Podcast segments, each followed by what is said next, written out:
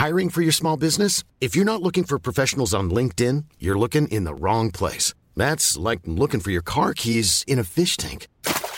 LinkedIn helps you hire professionals you can't find anywhere else, even those who aren't actively searching for a new job but might be open to the perfect role. In a given month, over 70% of LinkedIn users don't even visit other leading job sites. So start looking in the right place. With LinkedIn, you can hire professionals like a professional. Post your free job on linkedin.com slash people today.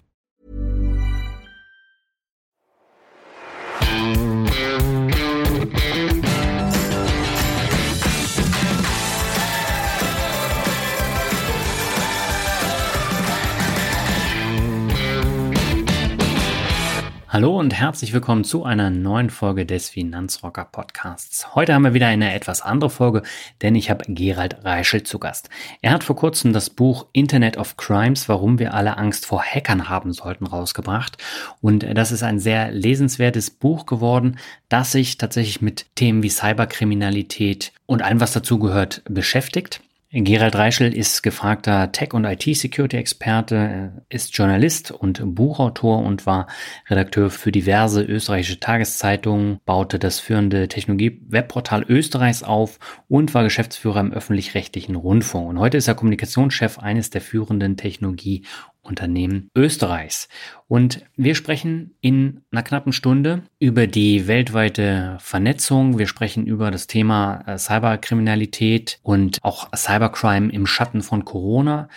Wir sprechen über Online-Banking und warum es immer noch riskant ist und worauf man da achten sollte. Wir sprechen aber auch über Begriffe wie Social Engineering und Connected Cars und wo da die Risiken liegen und auf welche der zahlreichen Gefahren im Internet man achten sollte. Also ein buntes Programm. Wir haben besonders viele Themen angeschnitten. Wer mehr dazu erfahren möchte, der sollte dann unbedingt in das Buch reinschauen. Ja, und bevor wir loslegen, wird dir diese Folge noch präsentiert von Vodafone und dem brandneuen Angebot OneNet Express. Während der letzten Monate mussten sich viele Unternehmen erst auf die Corona-Situation anpassen, um eine reibungslose Anbindung an das Homeoffice der Mitarbeiter zu gewährleisten. Und häufig war der Knackpunkt die telefonische Anbindung. Und das ging in der Regel nur über die Privatanschlüsse der Mitarbeiter und damit ist jetzt Schluss, denn Vodafone hat mit OneNet Express für diese Herausforderung eine Lösung entwickelt, die sich an alle Gegebenheiten anpasst und ONX kombiniert die Flexibilität des Mobilfunks mit den Vorteilen einer Telefonanlage. Und dahinter verbirgt sich eine virtuelle Telefonanlage, die Festnetz und Mobilfunk in der Cloud miteinander vereint und so wird die Kommunikation im Unternehmen deutlich effizienter. Mit OneNet Express bist du immer unter der gleichen Nummer erreichbar. Eine Nummer für das Büro, das Homeoffice und auch für unterwegs. Und dabei ist es egal, ob du Smartphone, Telefon oder den Laptop nutzt. So bist du für Kunden und Kollegen immer unter der gleichen Telefonnummer erreichbar. Eine Lizenz kostet nur 4,95 Euro netto im Monat und du kannst jederzeit bis zu 30 weitere Lizenzen für neue Kollegen hinzubuchen. Dank automatischer Updates und höchster Sicherheitsstandards ist OneNet Express sicher und stets auf dem neuesten Stand. Das Ganze kommt ohne große Investitionen und langes Warten bei der Anschaltung daher. OneX lässt sich nämlich direkt online konfigurieren und buchen. Und so führst du dein kleines Unternehmen, dein Startup oder deine Filiale zielsicher in die Zukunft der Kommunikation und bist bestens aufgestellt. Wenn OneNet Express von Vodafone jetzt dein Interesse geweckt hat und du mehr erfahren möchtest, findest du alle Informationen unter vodafone.de slash onx oder in den Shownotes. Und wir gehen jetzt ab zum Interview mit Gerald Reischel. Auf geht's! Meine Leitung geht heute nach Österreich zu Gerald Reischel. Er ist Buchautor, langjähriger Technologiejournalist und arbeitet mittlerweile als Unternehmenssprecher beim österreichischen Leiterplattenhersteller AT&S. Heute wollen wir darüber sprechen, warum wir alle Angst vor Hackern haben sollten. Vorher aber erstmal herzlich willkommen im Finanzrocker Podcast, Gerald. Hallo, Servus. Ja, freut mich, dass es geklappt hat. Äh, ich habe mal eine Frage vorweg. Der Titel von deinem neuen Buch Internet of Crimes, warum wir alle Angst vor Hackern haben sollten, das klingt erstmal nach Panikmache. Darum geht es dir im Buch aber gar nicht, oder? Nein, ich sage immer wieder, weil das ist eine Frage, die ich jetzt äh, öfter gestellt bekomme, ja. dass der Untertitel ein bisschen panisch äh, klingt. Es gibt eine positive Seite von Angst und eine negative Seite von Angst. Mhm. Negative Angst heißt, es löst Panik aus. Die positive Angst bedeutet, es wird Bewusstsein gebildet. Und darum geht es mir, dass äh, die Menschen nach der Lektüre des Buches wissen, was auf sie zukommen kann, wenn sie nicht Acht geben. Mhm. Du schreibst in der Einleitung von Internet of Crimes, äh, dass laut dem US-Konzern Cisco 99 Prozent der Welt noch nicht vernetzt ist. Was erwartet uns denn allein in den kommenden zehn Jahren? Naja, eine vernetzte Welt. Es wird ja lang schon über das Internet of Things gesprochen und mhm. das ja mittlerweile schon Internet of Everything heißt. Äh, wir glauben ja alle, wir leben in einer vernetzten Welt, weil wir eben Smartphones haben, Tablets haben, Variables haben, äh, von der Smartwatch bis zum Self-Driving Car diskutieren wir, aber es gibt Gegenstände, die noch nicht vernetzt sind und die vernetzt werden. Mhm. Das sind Alltagsgegenstände. Das beginnt bei Gegenständen in, in, in meiner Wohnung, in meinem Haus, in meiner Küche und äh, endet dann bei, bei Gegenständen auf der Straße, von Mistkübel bis zur Straßenlaterne und auch die Natur wird vernetzt. Mhm. Bäume, Tiere, äh, verschiedenste Objekte und, und, und, und verschiedenste äh, Dinge, mit denen ich im Leben konfrontiert bin. Mhm. Es gibt ja zahlreiche Vorteile von dieser weltweiten Vernetzung, die du eben gezeigt hast. Hast du ein paar positive Beispiele? Naja, es ist ja so, dass es ja, ich sage immer wieder, man muss das Positive kennen und das Negative kennen, dann kann ich beides wirklich für mich äh, nutzen. Mhm. Man, man, kann nicht darüber diskutieren, dass die Vernetzung weltweit äh, Vorteile gebracht hat. Beginnen wir bei der Medizin. Es können Diagnosen über Grenzen hinweg erstellt werden. Es können Chirurgen Operationen durchführen, obwohl der Patient auf einem ganz anderen Kontinent, auf einem, in einem Krankenhaus liegt.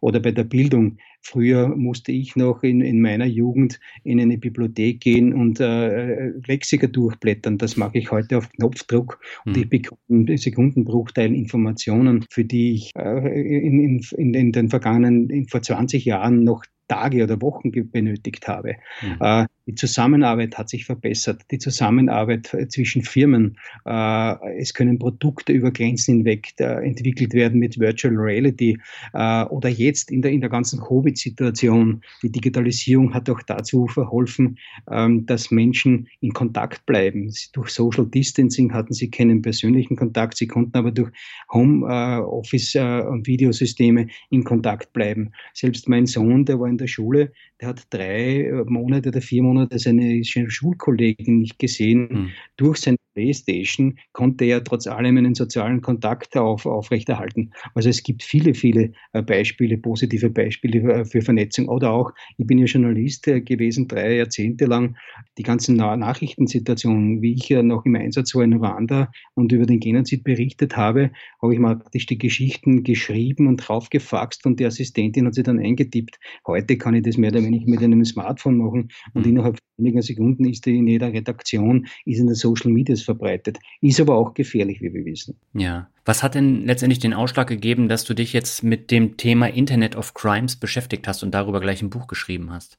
Ich habe immer versucht, in meiner journalistischen Karriere mich mit Trends zu befassen. Womit wird die Gesellschaft in den nächsten Jahren, Jahrzehnten konfrontiert? Mhm. Äh, das hat 1998 damit begonnen, dass ich eines, einer, glaube ich, das einer der ersten war äh, im deutschsprachigen Raum, der sich über die ganze Datenüberwachung dieses Thema angenommen hat. Ich habe ein mhm. Buch geschrieben, im Visier der Datenjäger, wo wir überall gespeichert werden, wie die ausgewertet werden und so weiter.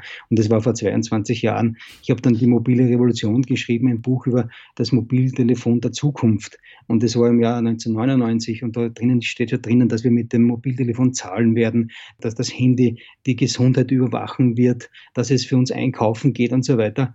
Äh, und die Leute haben seinerzeit gesagt, ich kann mich noch genau erinnern, also das sind schon Ideen, ob das alles äh, Wirklichkeit wird. Also wir wagen das wirklich zu bezweifeln. Oder äh, dann habe ich im Jahr 2000, glaube ich, war es, das hat geheißen, das Buch Das vierte W, Wireless World Wide Web.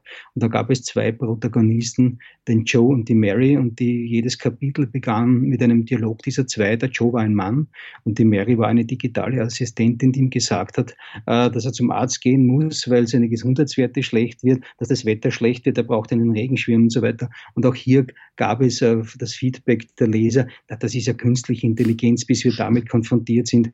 Da, da vergehen noch fünf Jahrzehnte und wir leben mittlerweile in, genau in dieser Welt. Und, und daher habe ich mich auch um das Thema Cybercrimes angenommen. Ich habe begonnen mit der Recherche im Frühjahr 2019 in San Francisco im Rahmen der RSA Conference. Mhm. Und da bin ich halt drauf gekommen im Zuge der Recherche, dass das wirklich ein richtig, richtig großes Thema ist und noch größer wird.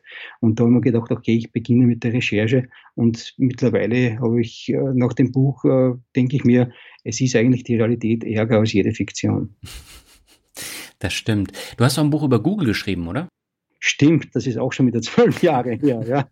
Hätte man eigentlich über Facebook auch ein Buch schreiben können, aber das bekam ich dann sogar angeboten vom Verlag, ich soll ein Buch über Facebook schreiben, nachdem ich das über Google geschrieben habe. Mhm. Ich habe aber dann gesagt, na, ich, da gab es sehr viel Kritik. Ja. Das, war, das waren ja zwei Welten. Es gibt ja die Google-Fans und es gibt die Google-Kritiker. Mhm. Und da mittendrin zu sein, das war nicht ganz angenehm in der Vergangenheit. Okay, aber da hast du ja auch ein paar Thesen aufgestellt. Sind die denn auch in Erfüllung gegangen?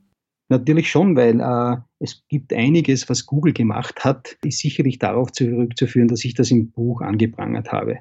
Das geht äh, von gewissen Datenschutzrichtlinien, die jetzt Google praktisch publik gemacht hat, bis zu Dingen, die bekannt geworden sind. Hm. Es wusste seinerzeit vor zwölf Jahren niemand, dass Google E-Mails kennt, ja, sprich äh, den Inhalt eines Mails kennt und dazu die Werbung platziert.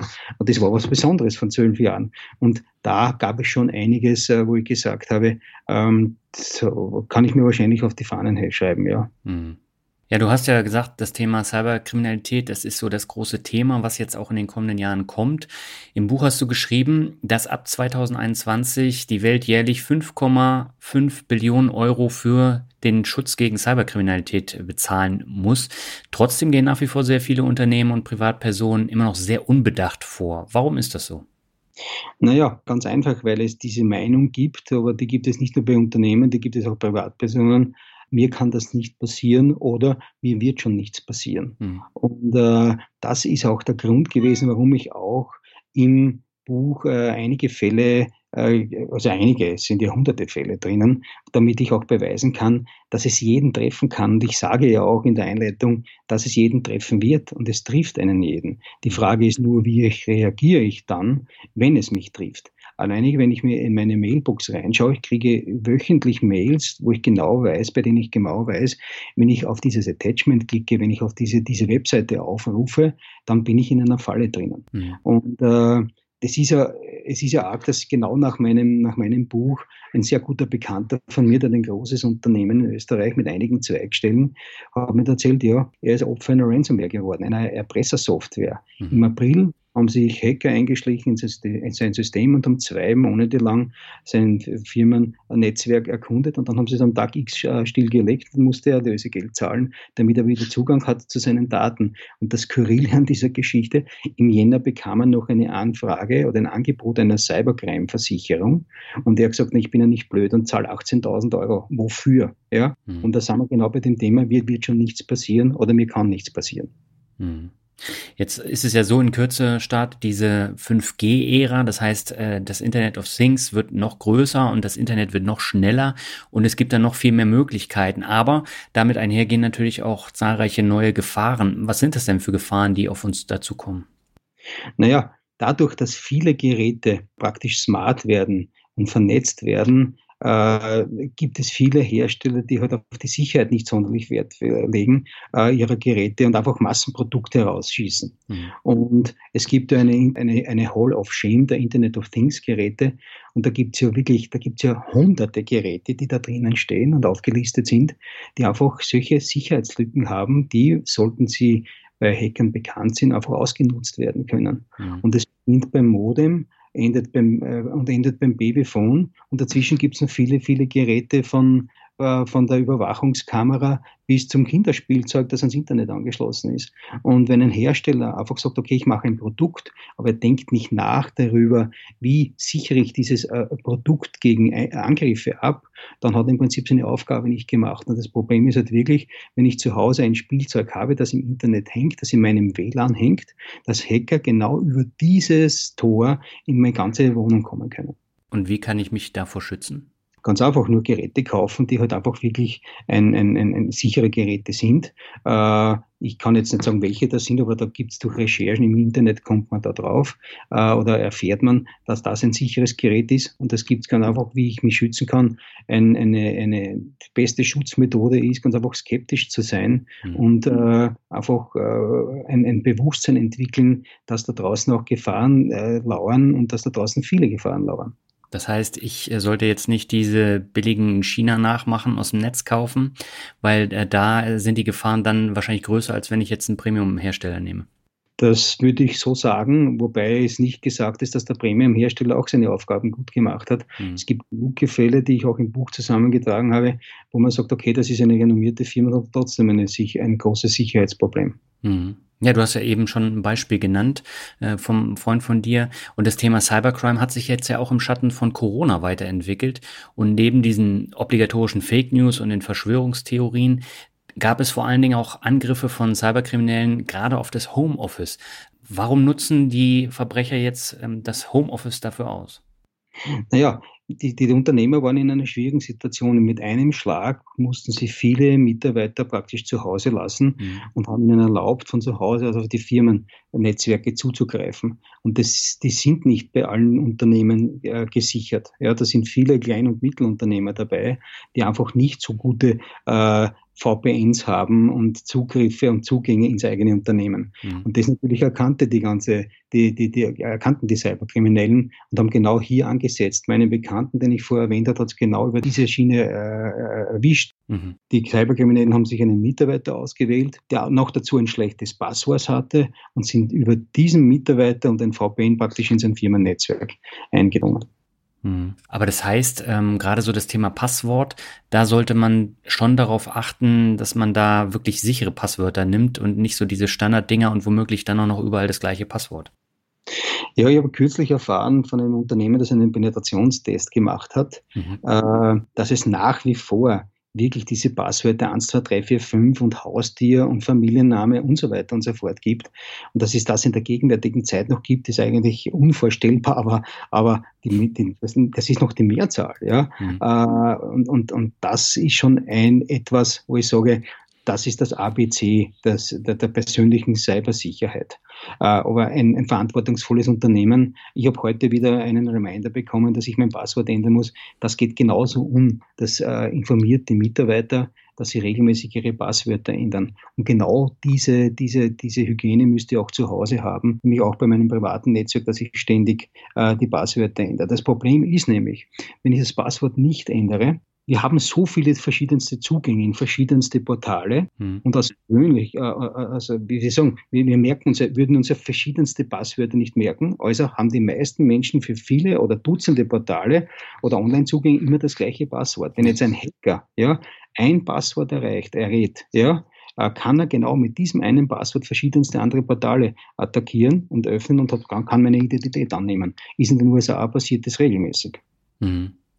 Was hältst du denn in dem Zusammenhang von diesen Passworttresoren, wo ich dann auch die Passwörter festlegen kann? Also ich verwende sie nicht, ganz ehrlich, weil ich der mhm. Meinung bin, äh, ich habe meine eigene, meine eigene Methode, wie ich ein Passwort kreiere.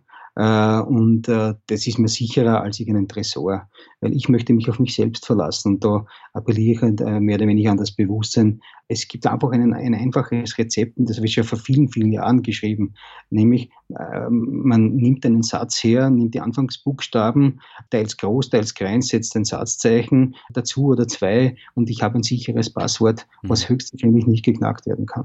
Mhm. Welche Rolle spielen jetzt gerade das Darknet für Cyberkriminalität und was tun beispielsweise Behörden dagegen? Ja, das Darknet ist natürlich etwas, ich habe eigentlich in den vergangenen Interviews nie sehr viel über das Darknet gesprochen, weil das ja eigentlich ein alter Hut ist, unter Anführungszeichen.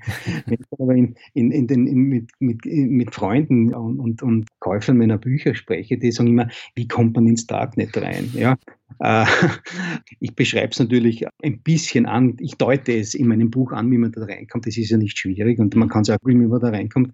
Das Darknet hat natürlich eine große Bedeutung, denn viele Probleme, mit denen wir konfrontiert werden, äh, die entstehen stehen im Darknet, weil dort auch die Tools verkauft werden. Mhm. Es gibt so etwas wie Crime as a Service, das heißt, ich gehe ins Darknet rein, gehe auf eine Plattform und kaufe dort zum Beispiel ein Ransomware-Tool.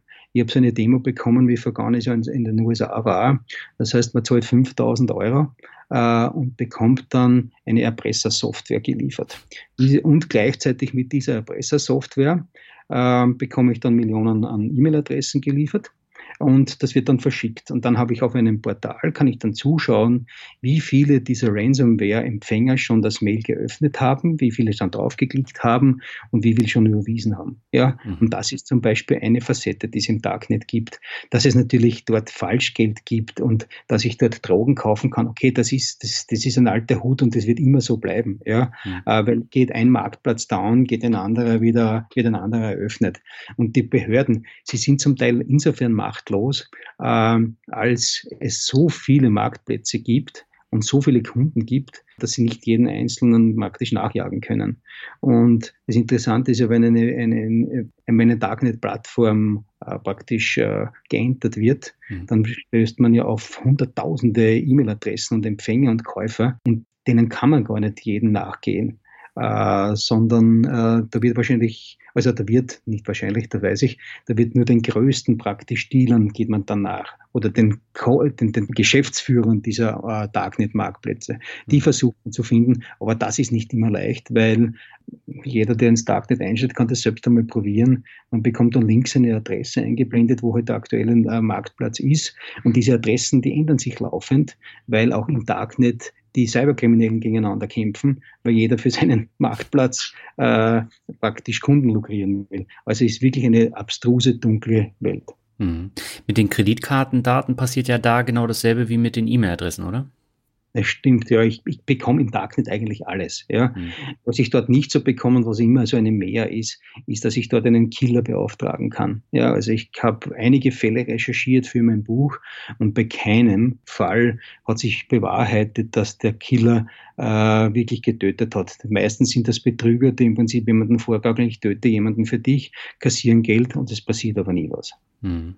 Du hattest im Buch auch geschrieben, dass es beispielsweise so einen äh, unterirdischen Raum gab oder so einen Bunker, wo Cyberkriminelle dann äh, so einen Darknet-Shop hatten und der, der, ist dann aufgeflogen.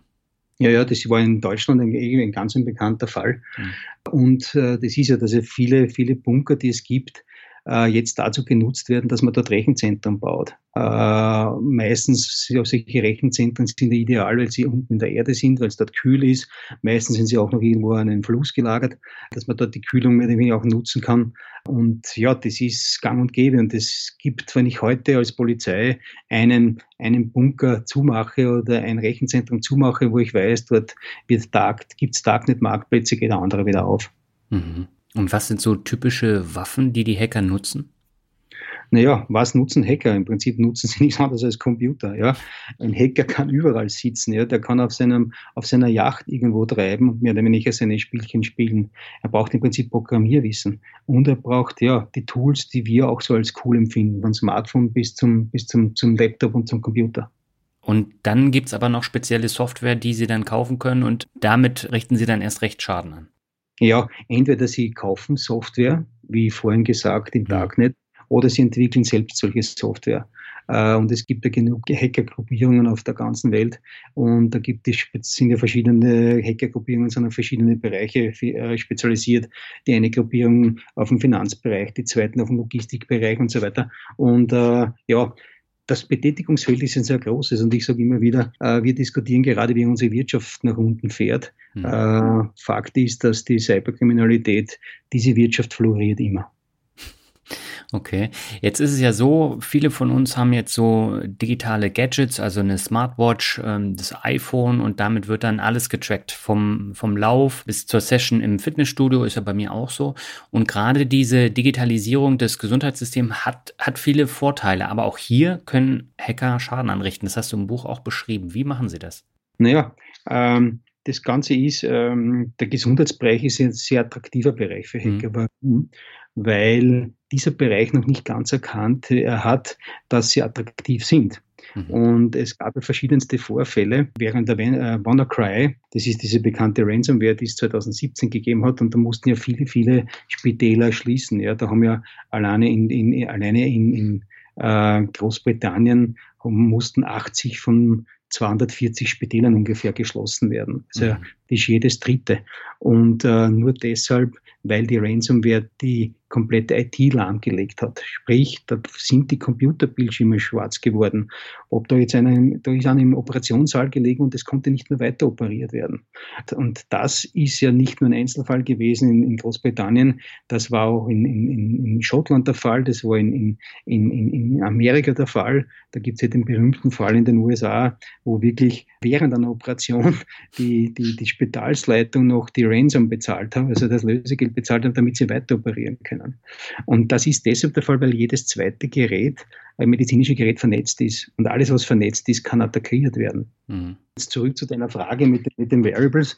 Und natürlich kann ich äh, Gesundheitsgadgets, die Daten von A nach B schicken, natürlich auch attackieren, wenn sie nicht genug äh, abgesichert sind. Mhm. Dann gibt es ja dieses berühmte, den berühmten, bekannten Fall, weil das das Anti-IoT-Gadget des Jahres geworden ist. Das, das war eine Babysocke, ein, ein Babymonitor-Überwachungsgerät. Da hat man einem Kind ein kleines Söckchen angezogen, da war ein Sensor drinnen und dieser Sensor hat die Pulsschläge überwacht ja. und hat das an eine Homestation geschickt und die Homestation war mit dem Smartphone äh, verbunden. Und das hatte so eine arge Sicherheitslücke, dass mehr oder weniger Hacker eine Nulllinie vorspielen konnten. Sprich, die Eltern haben dann wirklich geglaubt, dass das Kind ist dann plötzlich ein Kindstod erlegen. Mhm. Und äh, das ist halt leider möglich. Mhm. Ja, du hattest auch ähm, ein Serienbeispiel im Buch drin, wo ein, ich glaube, Herzschrittmacher dann gehackt wurde. Ich, war das bei 24? Ich weiß nicht mehr, bei welcher Serie das war. Und ähm, das ist ja dann heutzutage auch möglich, theoretisch. Ja, theoretisch ist alles möglich, ja. Äh, ich konnte keinen Beweis finden, dass es wirklich tatsächlich passiert ist. Ich konnte nur statistische Daten zusammentragen, dass es wirklich Dutzende Fälle gegeben hat, wo der Herzschrittmacher aus einem technischen Defekt heraus nicht funktioniert hat. Mhm. Aber möglich ist es. Und das hat der Dick Cheney seinerzeit, ähm, der US-Politiker, ja seinen Herzschrittmacher, die Wireless-Update-Funktion hat er deaktivieren lassen, mhm. weil er so viel Angst vor Hackern hatte. Ja, und das ist ja nicht zufällig. Der wusste als Politiker mit den besten Kontakten zu FBI, NSA und wie sie alle heißen, dass das möglich ist. Und darum hat er gesagt, na, er deaktiviert das, weil er weiß oder weil er Angst hat, dass ihm mit einer Wireless, einer Elektroschock-Kampagne, äh, äh, äh, Attacke, äh, sein Herz mehr deaktiviert werden könnte. Mhm. Und äh, interessant ist ja, dass äh, die FDA die FDA, die US Food and Drug Administration, hat ja 2017 alleinig 465.000 Herzschrittmacher zurückgerufen lassen mhm. von der Firma Medtronic, weil die draufgekommen sind, dass da einfach äh, äh, Lücken drinnen sind, die ausgenutzt werden können von einem Cyberkriminellen. Mhm. Und das gleiche Problem wie bei Herzschrittmachern gibt es bei Insulinpumpen. Auch hier gibt es einen Hersteller, der einige Sicherheitslücken in seinen Geräten äh, zuließ. Und da macht er die FDE immer Druck und sagt, okay, ihr müsst diese Lücke stopfen, damit es nicht passiert. Und da werden immer wieder, gibt es Rückholaktionen von diesen intelligenten, smarten Geräten, die offensichtlich auch lebensgefährlich sein können. Ja, es ist ja jetzt so, ähm, jetzt haben wir auf der einen Seite diese ganzen Gesundheitsgadgets und auf der anderen Seite haben wir dann eben medizinische Geräte und Krankenhäuser und das lässt sich immer mehr vernetzen und man hat eben das Problem, dass äh, dann auch die Apps zum Beispiel auf den Smartphones sind, so wie jetzt bei der Babysocke und äh, dadurch hat man dann natürlich noch einen weiteren Fall, wo es Probleme geben kann. Nee, genau so ist es, ja. Und äh, das Smartphone ist ja eigentlich das Einfallstor von vielen Problemen, ob das jetzt der Gesundheitsbereich ist oder der Finanzbereich. Wenn ich dort eine App habe, und ich habe im Prinzip ein Betriebssystem. Es gibt ja ein Betriebssystem, was ja für Hacker sehr spannend ist, nämlich Android. Mhm. iOS ist ja ziemlich sicher. Dann kann es wirklich äh, äh, zu großen Problemen kommen, beziehungsweise können Daten abgesaugt oder verändert werden. Mhm. Aber ähm, da kann man ja auch nicht so viel gegen machen. Also Android ist ja immer wieder gefährlich, auch für Viren aller Art. Das ist richtig und darum müssen, müssen vor allem Android-User aufpassen, welche Apps sie sich downloaden, weil in vielen Gratis-Apps sich ja auch Trojaner verbergen können, mhm. wie man aus dem Banking-Bereich weiß. Äh, also ich würde nur Apps downloaden, wo ich weiß, wer ist der Hersteller, wie schaut die Bewertung aus und dann würde ich wirklich, äh, auch wenn es mühsam ist, ich würde mich echt über den Hersteller ein bisschen informieren. Wer ist das, wer steckt dahinter? Wenn es irgendjemand ist, den niemand kennt, irgendein Programmierer, dann würde ich wahrscheinlich eher nicht auf die App zugreifen. Mhm. Und es gibt ja genug Technologieportale, die sich genau auf, darauf spezialisiert haben, dass sie Apps testen. Und wenn die äh, Apps ein schlechtes Zeugnis ausstellen, dann muss im Prinzip ein, muss etwas dran sein. Mhm. Jetzt ist es ja auch so, dass immer mehr Hörerinnen und Hörer digitale Assistenten nutzen, ob das nun Alexa ist oder Siri oder äh, irgendwelche andere. Was sind denn hier konkret die Nachteile? Die hast du in deinem Buch ja auch vorgestellt. Ja, ich muss ja zugeben, ich hatte ja auch Siri und Alexa und, und habe sie verwendet. Aber ähm, ich habe sie aber in einem Bereich verwendet, wo ich genau gewusst habe, dort kann die Alexa nicht viel anstellen, da kann sie nicht viel lauschen. Okay. Äh, mittlerweile steht sie nur noch in meinem Fitnessraum zu Hause. äh, na, was ist? Was ist ein, wie eine digitale Assistentin funktioniert, ist ja an sich ganz einfach erklärt. Über ein Mikrofon wird ein Befehl in, in die Internet-Cloud geschickt. Ja. Und dort analysiert der Software jedes Wort und, und führt dann den entsprechenden Wunschbefehl aus. So, Alexa liest mir ein Buch vor, dann liest sie das Buch vor. Alexa, wie ist das Wetter? Dann schaut sie halt im Wetterdienst nach. Der Punkt ist aber der, und das sollte sich jeder überlegen, es lauscht Alexa ständig mit. Es wartet ja nur, bis dieses Keyword fällt. Mhm. Ja, dann wird sie aktiv. Und das macht mich natürlich ein bisschen skeptisch, denn ich konnte leider den Beweis noch nicht finden, aber es gab mittlerweile einige Leser, die mich kontaktiert haben und mir das äh, geschildert haben, dass sie in einem Gespräch mit einem Freund oder in einer Gruppe einfach ihre Smartphones da liegen hatten. Mhm. Und dann haben sie später äh, auf dem Computer was gesucht und was bekommen Sie? Sie bekommen dann Werbung eingeblendet über Dinge, die Sie mit dem Freund oder in dieser Gruppe gesprochen haben. Mhm. Äh, jetzt kann man natürlich sagen, und die Hersteller sind sicher, das ist künstliche Intelligenz und die AI analysiert genau, was mich interessiert und darum bekomme ich die perfekte Werbung platziert. Ich glaube, so gut kann keine künstliche Intelligenz sein. Ja, mhm. also ich glaube, da ist mehr dahinter und ich glaube ganz einfach, äh, der Beweis, den bin ich leider noch schuldig, dass diese Sprachaufnahmen auch kombiniert werden mit dem Werbesystem. Weil es geht im Prinzip immer nur, dass Werbung gut platziert wird. Hm. Das heißt, die großen amerikanischen Hersteller wie jetzt Apple, wie Amazon, wie Google, die wissen eigentlich ganz genau, was man so treibt, wenn man solche digitale Assistenten nutzt. Also ich bin davon überzeugt, dass sie das, das, das wissen. Ja? Und äh, warum man auch skeptisch sein sollte, warum sonst kommt die äh, Polizei in den USA zum Beispiel auf die Idee, dass sie in Mordfällen, wo zufällig am Tatort auch eine Alexa steht, dass sie dann Amazon kontaktieren und fragen, ob sie die Sprachaufzeichnungen haben können. Mhm. Ja, das ist schon krass. Auf der anderen Seite, wenn ich nichts zu verbergen habe, ist es ja auch nicht so schlimm, dass da mit aufgezeichnet wird, oder?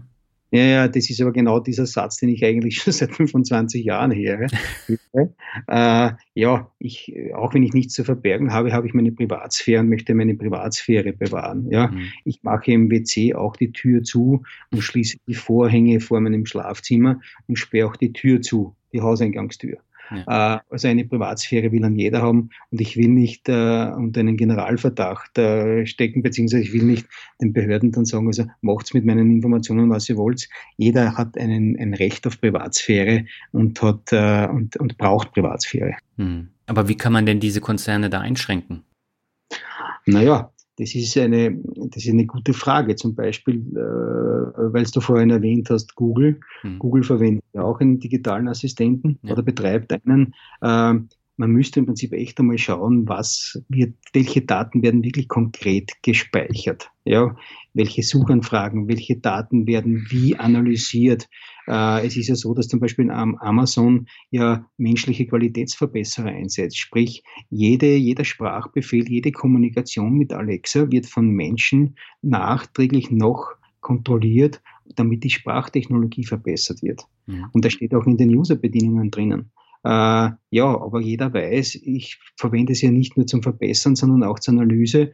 Und die, das große Geld ist das Marketinggeld. Ja, ja. das große, der Daten, Daten sind das, die Diamanten des 21. Jahrhunderts. Hm. Na gut, aber jetzt, jetzt gibt es hier in der EU äh, eine DSGVO-Verordnung, wo ein riesen Bohai drum gemacht wurde und wo jeder darauf achten muss, der eine Webseite betreibt, dass alles eingehalten wird. Und auf der anderen Seite haben wir dann die großen amerikanischen Konzerne, die das überhaupt nicht interessiert. Das ist eine Diskussion, die ich vor zwölf Jahren schon geführt habe. Genau das ist das Problem. Wir können in der EU dreimal, hundertmal sagen, das und das sind unsere Gesetze. Ja, man muss sich auch daran halten. Aber was auf einem amerikanischen oder auf einem chinesischen Server gespeichert ist, das können wir nicht kontrollieren. Hm. Ja, das wird spannend, wie es da weitergeht. Lass uns doch mal auf das Thema Geld zu sprechen kommen. Das ist auch ein Kapitel in deinem Buch und äh, da benutzt du unterschiedliche Begriffe, die ich sehr interessant fand, weil ich die auch noch nie gehört habe. Was ist denn beispielsweise ein Cutlet Maker? das ist lustig. Ja, der Cutlet Maker. Das ist eine, eine, eine Schadsoftware. Und mit dieser konnte man Geldautomaten dazu bringen, dass sie einfach Geld ausspucken. Ja, aber freizügig ausspucken. Alles, was da drinnen war, haben die ausgespuckt. Ja, mhm. das war eine Schadsoftware, die hat man auch übrigens im, im Dark Web bekommen. Die hat auch 5000 Euro gekostet. Und die musste man dann auch bei einem Bankomaten installieren und konnte dann diesen Bankomaten so manipulieren. Ja. Das ist eine ziemlich coole Geschichte gewesen. Ja. Okay, aber mittlerweile ist das nicht mehr möglich, oder? Jetzt gegenwärtig gibt es keinen Cutted Maker oder keinen Nachfolger, aber äh, ich bin überzeugt, dass es über kurz oder lang wieder mal so eine, eine Schadsoftware geben wird. Ja? ja. Weil dieses Checkbotting äh, ist ja sehr, sehr, sehr beliebt in der, in der Cyberbranche, in der Cybercrime-Branche. Was ist Checkbotting? Ähm, und zwar erfunden wurde dieses Checkbotting im Jahr 2010. Da gab es einen, einen, einen, einen ganz einen berühmten Hacker, er ist mittlerweile verstorben, das war der Barnaby Jack oder geheißen. Und der hat bei der Hackerkonferenz in Las Vegas vorgeführt, wie man eine ATM-Maschine, also ein paar Geldautomaten hacken kann.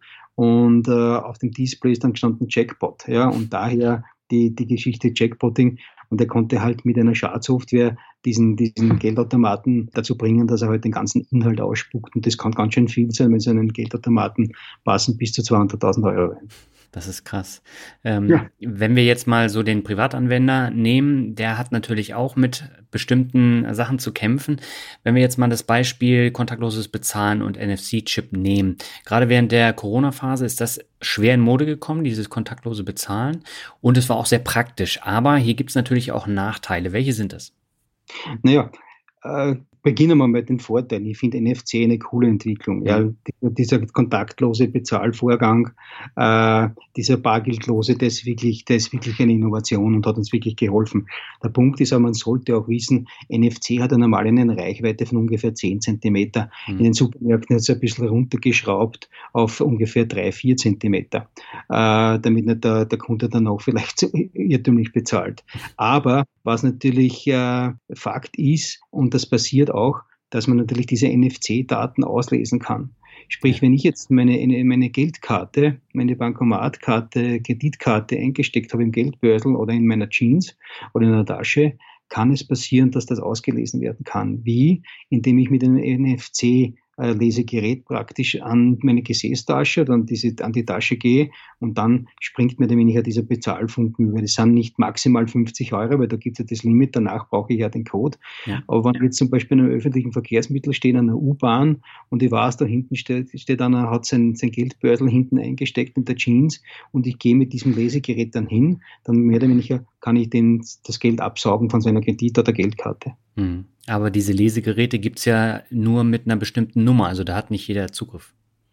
Ja, man kann es natürlich ordern mhm. und natürlich ist es zuordnenbar. Aber wenn ich so etwas zum Beispiel mir, mir, mir, mir ordere und dann mache ich halt einen Tag lang und gehe also in einer Großstadt auf NFC-Jagd und tue ein bisschen Geld einsammeln, dann hat sich das relativ bald einmal, äh, ist das ein luk luk lukratives Geschäft gewesen. Aber natürlich ist es jetzt nicht gang und gäbe. Es kann passieren und es, dass es passiert, äh, ist, ist insofern Fakt, weil es auch einen Markt dafür gibt, dass man Geldbörsen produziert oder Geräte produziert oder Taschen produziert, wo der NFC-Strahl äh, nicht ausgelesen werden kann. Mhm. Ja, da gibt es eine ganz bekannte ähm, ein Schreibwarenhersteller, der hat eine Geldbörse, da ist extra so ein NFC-Schutzschild eingewoben im, im, im Geldbörsel, damit die Daten nicht ausgelesen werden können. Mhm. Es gibt ja auch so eine Schutzhüllen für die Karten.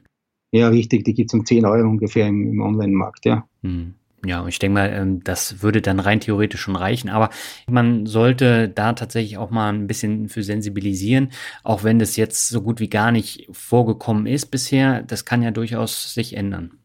Der Punkt ist immer der, ich will jetzt keine Panik erzeugen, ja, mhm. und das passiert tagtäglich. Ich kann nur sagen, es kann passieren und man muss halt aufpassen. Ich würde nie ein, ein, meine Geldbörse hinten, hinten eingesteckt haben. Ja? Aus verschiedenen Gründen nicht. Ja? A, haben die Taschendiebe leichter Zugang dazu und B, kann es eben aufgelesen werden. Da tue ich mir in die, in die Sakko-Innentasche reinstecken, da ist die Wahrscheinlichkeit geringer. Mhm. Lass uns nochmal über das Online-Banking sprechen. Das ist ja auch etwas, was häufig von Kriminellen genutzt wird, sei es durch E-Mails oder durch Schadsoftware auf dem Rechner. Ähm, warum ist Online-Banking nach wie vor trotz aller Sicherheitsmaßnahmen noch so gefährlich?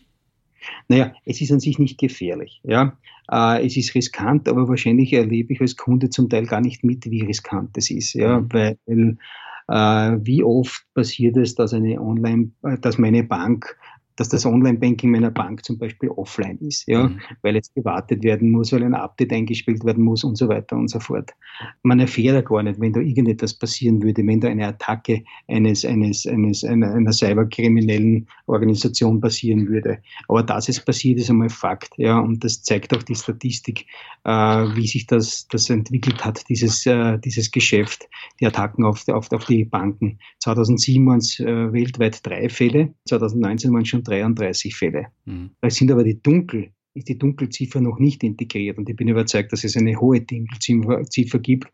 Weil was würde passieren, wenn eine Bank sagt, ja, wir haben gerade einen, Hacker, einen Hackerangriff, es würden die Kunden kommen und würden wahrscheinlich das ganze Geld abheben und zu einer anderen Bank gehen. Mhm. Und darum wird das, bleibt das alles unter, unter, unter der Decke und wird nicht bekannt. Äh, ich weiß selbst aus meiner journalistischen Vergangenheit, dass es eine große Bank gab in Österreich, die wirklich fast in die Knie gegangen wäre durch eine Hackerattacke. Wir durften das aber seinerzeit gar nicht schreiben. Mhm. Und ja, das Online-Banking ist diesbezüglich für den Konsumenten nur dann äh, gefährlich, wenn er nicht sorgsam umgeht ja. mit seinen Daten. Ja, sprich, wenn er sein Passwort nicht, auf, äh, nicht, nicht äh, ordentlich wählt bzw. nicht aufbewahrt, wenn er auf einer Bankomatkarte seinen Code draufschreibt, darf er sich nicht wundern, wenn die, wenn die gestohlen wird und das Geld ist weg. Äh, darum geht es einmal. Aber, und das ist schon etwas, was im Prinzip äh, ein Problem ist, dass es jetzt Trojaner gibt. Also gibt ähm, Trojaner, die sich verbreiten, vor allem auch in den Mobiltelefonen, vor allem auch im Android-Betriebssystem. Und die kommen dann auf den Smartphone und da kann es, und da passiert es regelmäßig, dass, äh, dass Kunden äh, Geld überweisen an eine Organisation, die sie gar nicht kennen. Und wie funktioniert das? Die Trojaner, da gab es einen ganz einen berühmten Trojaner, der hat Folgendes gemacht. Der hat sich versteckt in so einer Taschenlampen-App und äh, der hat im Prinzip 30 Banking-Apps hat der kopiert gehabt. Sprich, wenn ich dann meine Original-Banking-App aufgemacht habe, hat, hat der geschaut, gibt es diese App auch in seinem, äh, in seinem Repertoire und hat dann seine App mehr oder weniger, die genau ausgeschaut hat wie, wie meine, äh, vorgeschoben und ich habe dort meine Daten eingegeben. Mhm. Und so hat er praktisch dann Zugriff oder hatten die Kriminellen dann Zugriff auf mein Banking-System. Mhm. Ja, ich hatte letztens im Bekanntenkreis auch nochmal eine andere Masche. Und zwar ging es da um Kreditkarten. Und äh, da soll es jetzt angeblich auch so eine Programme geben, die Kreditkartendaten äh, immer ähm, generieren und das dann ausprobieren. Und äh, da gab es dann Abbuchung von so einem Taxiunternehmen, von so einer Taxi-App. Und das waren drei Versuche. Das hat aber nicht geklappt, weil die äh, Sicherheitsnummer nicht äh, vorhanden war. Deswegen wurde es vom, von der Bank dann abgelehnt. Und der vierte Versuch, der kam dann kurz darauf. Das war dann eine Abbuchung für ein Netflix-Abo, hat aber auch nicht geklappt wegen dieser Sicherheitsnummer. Aber die Kreditkartennummer, mhm. die war da und äh, die Kreditkarte war vielleicht ein, zweimal im Einsatz. Und äh, die war jetzt nicht, nicht so gebräuchlich, dass man da sagen kann, ähm, mit den Daten wurde nicht sorgsam genug umgegangen. Mhm. Na, auch ich, ich war jetzt vergangenes Jahr in Südafrika, mhm. zweimal in Südafrika, zweimal wurde meine Kreditkarte mehr oder weniger gecrackt, beziehungsweise wieder eingezogen, mhm. weil es dort illegale Abbuchungen gegeben hat. Ob das mit dem Hotel zusammenhängt, das weiß ich nicht. Also es wurde versucht. Ich bin dann ja. beim Flughafen gestanden und bekam plötzlich ein SMS, ich soll eine Überweisung bestätigen. Und ich mir dachte, aha, interessant, habe ich aber nicht bestellt. Insofern abstrus war es, weil es war eine, eine, eine, ich sollte eine Überweisung an eine Airline bestätigen, bin aber gerade am Flughafen gestanden. Das hat mich ein bisschen irritiert, ich habe es nicht gemacht. Aber die Karte wurde dann sofort eingezogen. Ja. Aber ich bin ja der Meinung, dass ja viel banalere Geschichten im Banking-System ja äh, gut funktionieren nämlich wenn ich etwas auf einer, auf einer Plattform kaufe, auf einer Privatplattform. Also ich kenne zum Beispiel einen ganz einen bekannten Maler in Österreich. Der bekam eine Anfrage von einem Kunden aus England und sagte, er würde gerne ein Bild kaufen. Äh, und der hat gesagt, ja, sehr gerne, kostet 25.000 Euro Hausnummer. Der hat ihm dann 30.000 überwiesen und hat dann mal angerufen und gesagt, du, ich habe das Geld für das Bild überwiesen, aber um 5.000 irrte mich zu viel, kannst du mir das zurücküberweisen? Ja. Mhm. Und äh, er war aber so gescheit, dass er seinen Bankbeamten gefragt hat, und der hat gesagt, nein, noch nicht zurücküberweisen, weil der hat das Recht, dass er innerhalb von sieben Tagen seine Überweisung wieder zurückholt. Und was ist passiert? Er hat nach sieben Tagen die 30.000 wieder zurückgeholt. Sprich, er hätte auf diese Art und Weise 5.000 Euro zusätzlich verdient. Mhm. Ja. Aber das heißt, grundsätzlich sollte man sich immer auch mit den Sicherheitsmaßnahmen der Banken auseinandersetzen und vertraut machen. Und darüber kann man dann äh, nämlich auch noch ähm, so, so ganz schlimme Sachen verhindern. Ganz genau so ist es, ja. Und es ist ja so, dass in den meisten Fällen die Bank oder die Kreditkartengesellschaft für Schäden gerade steht. Aber nur, wenn ich mit den Daten auch sorgsam umgegangen bin. Richtig, das ist die, die Voraussetzung. Darum ist es wichtig zu wissen, wo ich aufpassen muss. Ja. Was verbirgt sich denn hinter dem Begriff Social Engineering? Das ist überhaupt eine, das, diese Geschichten liebe ich ja, die Social Engineering Geschichten. Ich hatte ja, ich hatte das Vergnügen mit dem Frank W. Abagnale auch zu kommunizieren. Mhm. Äh, ja, das kennst du wahrscheinlich, das ist der Hauptdarsteller von Catch Me If You Can. Ja. Äh, und ne, Social Engineering da wird die Schwachstelle Mensch mehr oder weniger ausgenutzt. Da wird im Prinzip zwischenmenschlich beeinflusst. Hm. Wird ein Mensch dazu verleitet, etwas zu tun, was er im Normalfall nicht tun würde, weil er halt eben zu einer Person Vertrauen aufgebaut hat oder weil eben der Gegenüber am Telefon oder persönlich einfach so einen guten Draht hat oder so überzeugend ist, dass er Dinge macht, was er normal nicht machen würde. Ja? Und der Mavic Nadler weiß man ja von Catch Me If You Can aus dem Film, wie er das gemacht hat mit der Pilotenuniform und so weiter, wo er einfach angerufen hat, äh, bei einer Putzerei, ähm, äh, in der Zentrale ist, seine, seine Uniform ist kaputt, er braucht jetzt eine neue, wo soll er dorthin gehen? Und die haben seinerzeit ihm gesagt, er muss zu der und den Schneider gehen und der kriegt einen neuen, so hat er das Ganze begonnen. Das ist ja alles nur, äh, man muss einen anderen Menschen überzeugen, freundlich sein und so weiter. Und das für mich ein, so ein, so ein schönes Beispiel ist immer dieser Carlos Hector Flommenbaum, äh, das war ein, ein, ein, Typ, der in Antwerpen tätig war. Der hat nichts anderes gemacht. Der hat ein Konto eröffnet bei einer Bank, ja, äh, bei der ABN Amro Bank und ist über ein Jahr lang jeden Tag um 11 Uhr in die Bank marschiert und um 15 Uhr in die Bank marschiert. Äh, der hat ein so ein gutes Ver Verhältnis aufgebaut zu den bediensteten Angestellten dort, dass sie ihn schon begrüßt haben und so weiter. Das war fast schon ihr Kollege.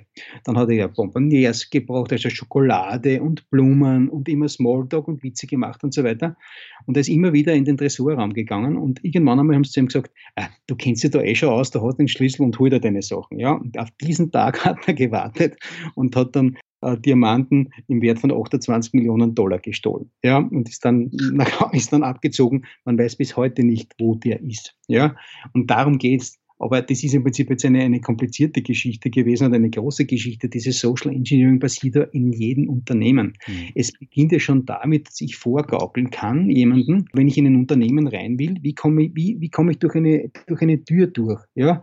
Ich gehe mich als Pizzalieferant aus, gebe mir sechs, sieben, acht Schachteln drauf, damit öffnet mir jeder die Tür, weil er, weil er hilfsbereit ist. Ja. ja? Oder man ruft an und, ist, äh, und bringt jemanden zu einem Smalltalk und äh, durch freundliches äh, Überzeugen und so weiter macht er etwas, was er nicht tun hätte sollen. Oder ich rufe an und ich bin überzeugt, dass das funktioniert. Ich bin der IT-Administrator oder einer aus der Computerabteilung, wir müssen ihr Passwort erneuern. Ja, ich bin überzeugt, dass von zehn Leuten mindestens einer bis zwei sagt, okay, bitte übernehmen Sie meinen Computer. Der Frank der Ebegnell hat mir erzählt, er macht, äh, er hält ja viele Vorträge. Er ist ja mittlerweile Sicherheitsbeauftragter mhm. und Sicherheitsexperte. Er hält irrsinnig viele Vorträge bei den größten Firmen dieser Welt, ja, und bekanntesten Firmen dieser Welt. Und er macht einen Schmäh.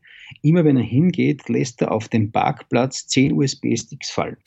Und hat gesagt, es gibt kein Unternehmen, wo nicht mindestens einer dieser USB-Sticks angesteckt wird. Ja? Und damit kann er nachweisen, dass die Leute nach wie vor äh, so, so, so gutgläubig sind und glauben, sie müssen einen USB-Stick irgendwo ins Computernetzwerk einstecken. Ja. Weil das hat auch mit Social Engineering zu tun. Einfach Fallen stellen. Ja, auch gerade so dieses Thema, wenn, wenn die Finanzabteilung dann angeschrieben wird, überweis mal ähm, so und so viel an dieses Konto. Da gab es ja auch verschiedene Fälle. Ich glaube, bei Leoni war, glaube ich, einer der größten, dass dann da ein paar Millionen überwiesen wurde und die sind dann auch weg gewesen. Ja, richtig. Also bei uns gab es in Österreich einen großen Fall bei FACC, das ist der Flugzeugzulieferer. Hm. Da ging es um 35 Millionen Teile dieses Geldes konnten dann wieder zurückgeholt werden. Und äh, es gibt laufend viele erfolgreiche CEO-Fraudfälle. Auch und in Deutschland, da gibt es einen Paradefall, den habe ich sogar im Buch drinnen äh, zitiert, äh, der misslungen ist. Äh, wo einfach Social Engineering, wo die Cyberkriminellen schlecht recherchiert haben. Das war bei bei der, bei der äh, Schokoladefabrik Rittersport. Mhm. Da gab es die Anweisung vom CEO, an einem, Sinan, an einem Finanzer, er soll etwas überweisen. Hat aber den Fehler gemacht, dass er den Finanzer per Sie angeschrieben hat, obwohl sie gute Freunde sind und per Du sind. Und darauf ist der Finanzer draufgekommen, dass das ein Fake-CEO ist. Ja? Also da geht es um solche Dinge, ja. Ja gut, da ist dann aber auch ein bisschen äh, Glück dabei. Ne? Wäre wär dann du gewesen, dann hätte der wahrscheinlich nicht nachgefragt. Das ist wahrscheinlich der Fall, ja. Mhm. Ähm, vor allem in so einem Verhältnis, wenn das Vertrauensverhältnis so groß ist, ja. ja.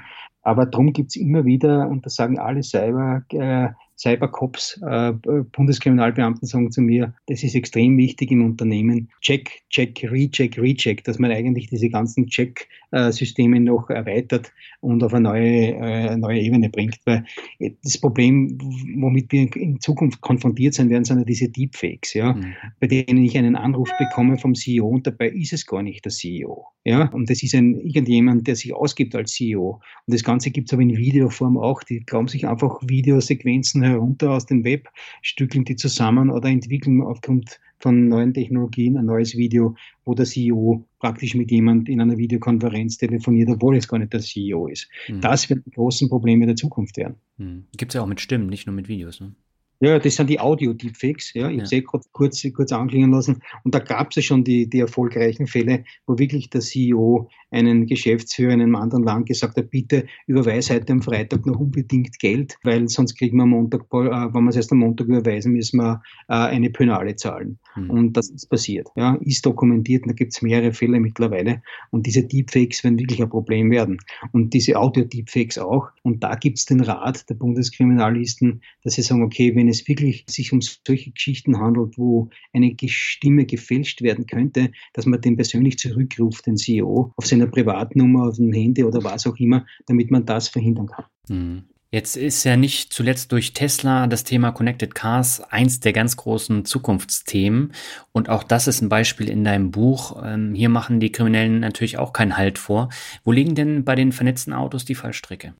Naja, der Punkt ist, äh, wie wir schon gesagt haben, ähm, wir leben in einer digitalen Welt. Ja? Mhm. Äh, und äh, jedes Gerät wird mittlerweile vernetzt und ein Auto ist mittlerweile sowas wie ein Smartphone auf vier Rädern. Ja? Und ist mit so vielen digitalen Komponenten ausgestattet, die einfach so, so viele Einfallstore für Hackern sein können. Und jeder weiß, wie oft der Computer bei ihm zu Hause abstürzt, wie oft das, das, das Handy irgendwelche Macken hat.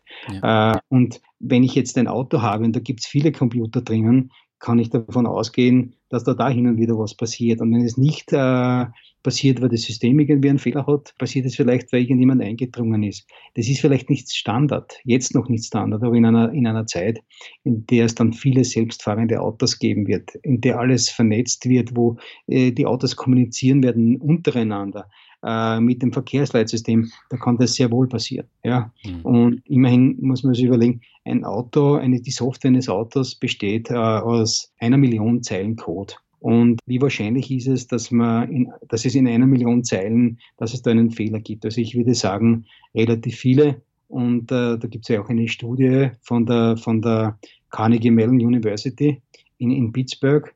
Und die sagen, eine kommerzielle Software hat im Schnitt 20 bis 30 Programmierfehler pro 100.000 Zeilen. Mhm. Das heißt, bei einem Auto wären das ungefähr 20.000 bis 30.000 Programmierfehler. Und wenn natürlich ich als äh, Hacker weiß, äh, zufällig weiß ich zum Beispiel ein paar dieser Fehler, dann kann ich natürlich in ein Auto eindringen. Hm. Ja, und jetzt gibt es ja auch noch die Verknüpfung mit dem Handy. Das heißt, beim neuen iOS äh, kann ich das äh, Apple iPhone dann auch als Autoschlüssel nehmen und dadurch ergeben sich ja dann wieder neue Probleme. Äh, stimmt, das Autoschlüssel ist ein sehr gutes Thema. Mhm. Wobei bei iOS, äh, ich will an sich keine Werbung für Apple machen, äh, die sind relativ sicher unterwegs und die sind da relativ strikt, wenn es äh, die, die, um den Schutz des Betriebssystems gibt. Mhm. Weil da gibt es ja verschiedenste Vorfälle, wo die US-Behörden äh, Zugang auf ein Betriebssystem wollten, Zugang zu einem Handy wollten und, äh, und Apple hat gesagt, na, das machen wir nicht. Äh, Darum würde ich sagen, ein Autoschlüssel auf iOS-Basis wäre wahrscheinlich sehr sicher.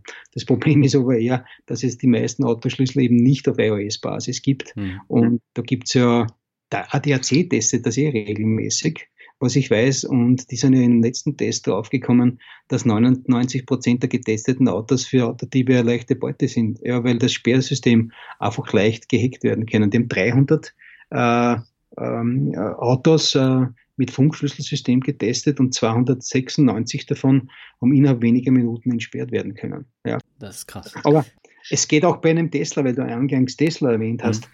Da gibt es ein ganz ein cooles Video, ich habe den Link eh in meinem Buch auch drinnen. Da wurde ein Tesla innerhalb von 30 Sekunden gestohlen in, in Großbritannien. Mhm. Die haben mehr oder weniger nichts anderes gemacht, als die sind mit einem Spezialgerät zu dem Haus gegangen und haben den Schlüssel, die Daten des Schlüssels, das im Vorzimmer gelegen ist, ausgelesen, haben mit diesem Gerät dann das Auto entsperrt und sind einfach weggefahren weil eben Funkschlüssel ausgelesen werden können. Und da gibt es ja auch den Tipp, wenn man einen Funkschlüssel hat, sollte man ihn in eine Lade legen, damit er eben nicht so leicht ausgelesen werden kann. Und am besten in eine Bleilade, da geht es überhaupt nicht. Am besten in Tresor dann immer. Ja. Ich habe noch eine letzte Frage, bevor wir zum Word Shuffle kommen. Jetzt hast du ganz viele Nachteile und Gefahren genannt, die es in der digitalen Welt gibt und die sich auch häufen. Hast du denn jetzt seit der Recherche für dein Buch etwas an deinem eigenen Verhalten geändert? Naja, grundsätzlich nicht wirklich, weil ich immer schon sehr sicherheitsbewusst war. Mhm. Ja, das Einzige, was bei mir jetzt sich geändert hat, ist, dass ich natürlich auch meine Kinder darauf aufmerksam mache, was auf sie zukommen kann. Und mein größerer, äh, mein Sohn, der ist jetzt bald zwölf und die Tochter wird jetzt zehn. Mhm. Und die sind gerade in diesem Alter, wo sie sich mit der digitalen Technologie anfreunden. Wie vorhin erwähnt, die PS4 und so weiter. Und denen muss man schon sagen, was ist Fake News? Wo bekommen sie Informat richtige, gute Informationen her? Mhm. Wo dürfen sie nicht draufklicken und so weiter? Also das ist etwas, was ich jetzt sicherlich forciert habe nach dem Schreiben dieses Buches. Und natürlich denke ich mir schon manchmal, wenn ich jetzt durch die Welt gehe äh, und ich sehe dieses Auto oder jenes Auto oder ich steige in ein Flugzeug ein, dann denke ich, okay, das könnte passieren und das könnte passieren. Ah, das ist das Auto, was eine Lücke hat. Also das ist etwas, man geht ein bisschen anders durch die Welt. Hm. Aber generell sollte man schon sensibel auf diese digitalen Gefahren reagieren und dann auch mit seinen Daten entsprechend umgehen. Ja, der Punkt ist, die oberste Prämisse ist, in dieser digitalen Welt A, sensibel sein, skeptisch sein, und einfach immer misstrauisch sein. Es gibt keinen Menschen auf dieser Welt, der jemanden Millionen verschenkt per E-Mail. Ja. Äh, es, das ist weder ein Bill Gates noch ein Warren Buffett. Ja. Äh, ich muss einfach, wenn ich ein, bei einem E-Mail skeptisch bin, nicht aufmachen, nicht aufs Attachment klicken, einfach löschen. Und sollte ich einmal irrtümlich eines gelöscht haben, was wichtig war, dann wird der, der es geschickt hat, sich noch einmal melden und im besten Fall telefonisch. Okay. Dann lass uns zum Abschluss das Finanzrocker Word Shuffle machen. Das heißt, ich nenne dir jetzt verschiedene Begriffe, du sagst, was dir dazu einfällt und beginnen möchte ich mit der Zukunft des Journalismus. Schaut traurig aus, weil der Qualitätsjournalismus ausstirbt. Hm. Was kann man dagegen machen? Das ist eine gute Frage. Ich würde das gerne ändern, weil ich ja ein Fan des Qualitätsjournalismus bin. Man müsste wahrscheinlich die Bildung forcieren, weil gebildete Menschen wollen Qualitätsjournalismus haben und da der Qualitätsjournalismus ausstirbt, würde ich behaupten, dass es viele gibt, die einfach auf äh, Ware, auf Wahrheit und Wissen nicht mehr Wert legen. Ja gut, also diese Bezahlschranken, die entwickeln sich ja ganz langsam weiter, aber der Weg zu einer richtigen Lukrativität, äh, der ist noch sehr weit. Ja, das ist halt wirklich, also ich bin ja, bin ja ein, ein, ein, wirklich ein sozialisierter Qualitätsjournalist, weil ich in der größten Qualitätszeitung Österreichs ja begonnen habe, hm. vor vielen Jahren. Und mir tut es fast ein bisschen weh, was man heutzutage als Journalismus bezeichnet. Ja, weil wir haben noch recherchiert, wir haben noch zu den Telefonhörer gegriffen, wir haben Leute noch persönlich getroffen. Heute reicht eigentlich eine Internetrecherche zum Teil aus, bei einem anderen Portal oder auf irgendwelchen Social Media oder auf irgendeiner äh, Quelle, die ich nicht einmal verifizieren kann und es wird eine Geschichte daraus gemacht. Und ich glaube, dass der Qualitätsjournalismus dann wieder äh, florieren könnte, wenn es Medienunternehmer gibt, die einfach nur Qualitätsjournalisten einsetzen. Mhm. Und Qualitätsjournalisten müssen gewisse Qualifikationen haben. Ja, sie müssen schreiben können, recherchieren können, bewerten können. Und das ist ja heute nichts mehr möglich. Es gibt ja wenige Experten mehr, die die Know-how einordnen können in der Welt. Ja, mhm. wenn ich mit einer technischen Innovation komme, sagt ein Nicht-Qualitätsjournalist oder einer, der sich nicht auskennt, oh, das ist eine super Geschichte. Und in Wahrheit gibt es das aber schon zuhauf. Oder ist eigentlich gar nicht sinnvoll, weil, ja. Und die ganze Entwicklung macht mich sehr, sehr traurig. Mhm. Als Journalist, ja. ja. Der nächste Begriff ist soziale Medien. Ja, Fluch und Segen, äh, weil Auf der einen Seite hat man durch sozialen Medien jedem Menschen das Recht gegeben, dass er sich artikulieren kann, dass er seine Meinung kundtun kann. Aber es ist so viel Schrott in den sozialen Medien. Äh, es ist eigentlich schade, was sich dort alles abspielt. Und äh, ich wundere mich oft auch in meinem Facebook-Freundeskreis und Anführungszeichen, was hier alles abgesondert wird. Hm. Von Krankheiten, über die berichtet wird, über Verschwörungstheorien, die verbreitet werden, über ich habe Bauchschmerzen, kann mir jemand helfen. Also es ist wirklich ganz, ganz schlimm. Also, also soziale Medien der Welt haben sie nicht ganz gut getan. Hm. Der nächste Begriff, den hast du schon mal erwähnt während des Interviews, das ist Ruanda. Ruanda. Mhm. Ja, ähm, das war sicherlich eine meiner journalistischen Erlebnisse, die ich äh, nie vergessen werde, weil ich erwähne es hin und wieder sehr gerne, weil ich eben dort unten war und auch beim Jugoslawienkrieg in Sarajevo berichtet habe und da zwei, zwei Wochen in, in Sarajevo stationiert war als Journalist. Das bringt dich auf den Boden, wenn du so etwas erlebst, am Boden der Realität. Du weißt wirklich, was Menschen brauchen. Äh, und wir brauchen nicht unbedingt immer die neuesten Hightech-Gadgets. Da geht es einfach um ganz andere Grundbedürfnisse, die der Mensch braucht. Und wenn du äh, viele Tote siehst, ja, wenn du Ermordete siehst, äh, wenn du Menschen siehst, die nichts zu essen haben, nichts zu trinken haben, äh, und dann hörst du bei uns irgendwelche Luxusprobleme, dass irgendwie die Rundung des Smartphones nicht gelungen ist, dann denke ich mir ganz einfach, äh, das, die Welt ist ziemlich verkehrt. Hm. Dann kommen wir zum nächsten Begriff, das ist Digitalisierung. Ui, Digitalisierung, das ist ein Modebegriff, den ich schon bald nicht mehr hören kann. Der gehört fast schon so dazu. Industrie 4.0. okay. Ähm, der nächste Begriff ist mein Standardbegriff, das ist Rockmusik. Rockmusik. Mhm. Ja, ich bin leider nicht der große Rockmusik-Experte, obwohl ich äh, musikalische Adern habe, weil ich ja einmal Berufsmusiker werden wollte, beziehungsweise. Musik studiert habe aus der Musikhochschule in Wien. Ich habe Posaune-Konzertfach studiert aber, und wollte immer ein Wiener Philharmoniker werden. Aber mein Großvater seinerzeit hat zu mir gesagt, ein Reischl wird kein Philharmoniker. Und das, da ich sehr viel Wert gelegt habe auf die Meinung meines Großvaters, mhm. der eigentlich selbst Berufsmusiker war, habe ich gedacht, okay, ich, ich lasse es bleiben mit der Musik. Wobei ich aber schon sehr schöne Erlebnisse hatte. Ich habe in einer, äh, nicht nur in Orchester gespielt, sondern auch in einer Big Band. Und da bin ich sehr häufig mit dem Bill Ramsey zum Beispiel aufgetreten. Okay. Der nächste Begriff, der stammt auch aus deinem Buch. Äh, den habe ich mir jetzt nicht ausgedacht, und zwar Sexroboter. Ah, Sexroboter, ja. Da gibt es ja einen, der ist ziemlich, ziemlich, ziemlich menschlich, unter Anführungszeichen. Der kostet äh, 20.000 äh, Dollar und ist mit verschiedensten Sensoren äh, ausgestattet, von Kameras bis äh, Mikrofon und, äh, und, und, und. Und kann aber auch gehackt werden und könnte eigentlich zu einer Mörderwaffe werden. So befürchten zumindest Wissenschaftler. Hm. Dann kommen wir zum letzten Begriff. Damit möchte ich dann äh, schließen. Das ist Glück. Glück.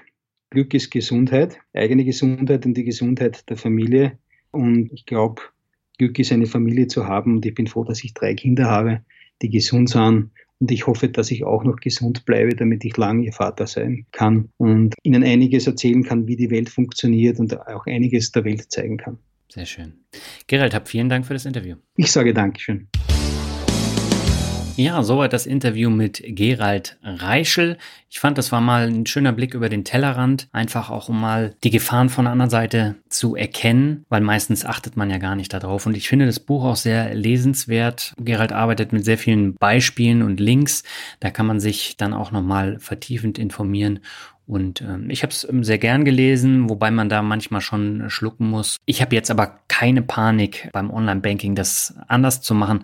Aber ich nutze ja von vornherein eh eine Content-Management-Software. Das funktioniert ja wie praktisch eine, eine Sandbox. Das heißt, man ist da in einer geschützten Umgebung und von daher äh, bin ich da schon auf der sicheren Seite. Aber generell hilft es ja auch, da ein bisschen mehr zu erfahren, gerade was, was möglich ist, wie dieses Taschenlampenbeispiel von Gerald da auf einem Samsung-Handy gezeigt hat. Gut, bevor ich jetzt zum Ende komme, habe ich noch drei Bewertungen. Die erste stammt von Tilo38 und er schreibt, toller Podcast, lieber Daniel, dein Podcast ist wirklich großartig. Mehr Mut zum Glück wird selbstverständlich auch abonniert. Die Vielfältigkeit der Gäste ist ein Gewinn. Die Interviews bieten tolle Einblicke in die verschiedensten Finanzthemen und gerade in Zeiten, in denen Populismus und Spaltung an Gewicht gewinnen, ist es meines Erachtens gut, respektvoll auch mal andere Sichtweisen zuzulassen, auch wenn man mit diesen nicht hundertprozentig konform ist. Stichwort Friedrich. Nur so lernt man ja auch neue Dinge, die über die eigene Filterblase hinausführen können. Vielen Dank also, dass du zur dringend notwendigen finanziellen Bildung beiträgst. Hoffentlich findet dein Podcast mehr und mehr Hörer und Hörerinnen. Apropos Neues, Professor Walz kannte ich noch nicht, ein sehr sympathisches Interview. Danke auch für diese Medienempfehlung. Ich danke dir herzlich für die Bewertung. Ja, gerade so andere Sichtweisen zuzulassen und sich mit denen auseinanderzusetzen, ist enorm wichtig. Und deswegen habe ich es ja letztendlich auch gemacht. Und äh, ja, was Professor Walz angeht, ich finde ihn äh, großartig und finde die Bücher auch sehr, sehr gut. Und äh, es hat mich gefreut, dass er als Gast eben auch sehr, sehr gut angekommen ist und dass viele sich dann auch die Bücher bestellt haben. Die zweite Bewertung stammt von äh, Bringelecker und er schreibt Chapeau, wirklich guter, sympathischer Podcast. Mag dich, deine Ruhe, deine Ehrlichkeit und Offenheit. Ich weiß, wie hart substanzlose Kritik sein kann. Beste Grüße, Alex, Finanzimpuls bei YouTube. Ja, auch dir vielen Dank für die Bewertung und so, so ganz extrem substanzlose Kritik habe ich ja nicht, aber äh, wenn man jetzt gerade bei YouTube bleibt, da ist es schon nochmal was anderes und da wird halt schnell mal ein Kommentar hingerotzt und äh, der ist völlig aus dem Zusammenhang gezogen. Und da ist es tatsächlich nochmal was komplett anderes als beispielsweise jetzt in den Blog-Kommentaren oder auch in den Bewertungen. Und die letzte Bewertung für heute stammt von Kenderon 1. Er schreibt Karriere in die richtige Richtung geleitet. Hallo Finanzrocker, ich möchte dir danken dafür, dass du durch deinen Input mich in die richtige Richtung geleitet hast. Als gelernter Kaufmann für Versicherungen und Finanzen bin ich durch dich auf die Honorarberatung gestoßen und habe mich dafür interessiert. Letztendlich habe ich vom Versicherungsaußendienst den Wechsel und Einstieg in die Honorarwelt im Innendienst geschafft und leiste nun indirekt einen positiven Beitrag für die Verbraucher im Finanzbereich. Vielen Dank für deinen stetigen Content, der immer wieder interessant ist. Ich habe fast alle Folgen gehört, außer die Mixtapes. Viele Grüße aus dem sonnigen Badner Land. Ja, herzlichen Dank für die Bewertung. Das ist natürlich auch mal ein, ein komplett anderer Ansatz und das freut mich natürlich, dass ich deine Karriere indirekt beeinflussen konnte und ähm, freut mich natürlich zu hören, dass du damit dann auch glücklich bist, weil das ist nun mal das Wichtigste, dass man einen Job hat, der einem Spaß macht. Damit bin ich am Ende angekommen. Ja, die nächste Folge, die wird dann äh, wieder ein anderes Thema haben, was ich in der Form auch noch nicht im Podcast hatte. Geht auch um Investments, aber um etwas andere. Und ich habe da einen Gast eingeladen, der aus der täglichen Erfahrung berichten kann und das auch gemacht hat. Ich finde, das ist ein sehr interessantes Interview geworden. Und da kannst du dich mit Sicherheit darauf freuen. Wird natürlich wieder nicht alle interessieren, aber auch da ist es ganz hilfreich, mal einen Blick über den Tellerrand zu werfen. Ich wünsche dir jetzt alles Gute. Die nächste Folge gibt es in zwei Wochen und mach's gut bis dahin. Ciao.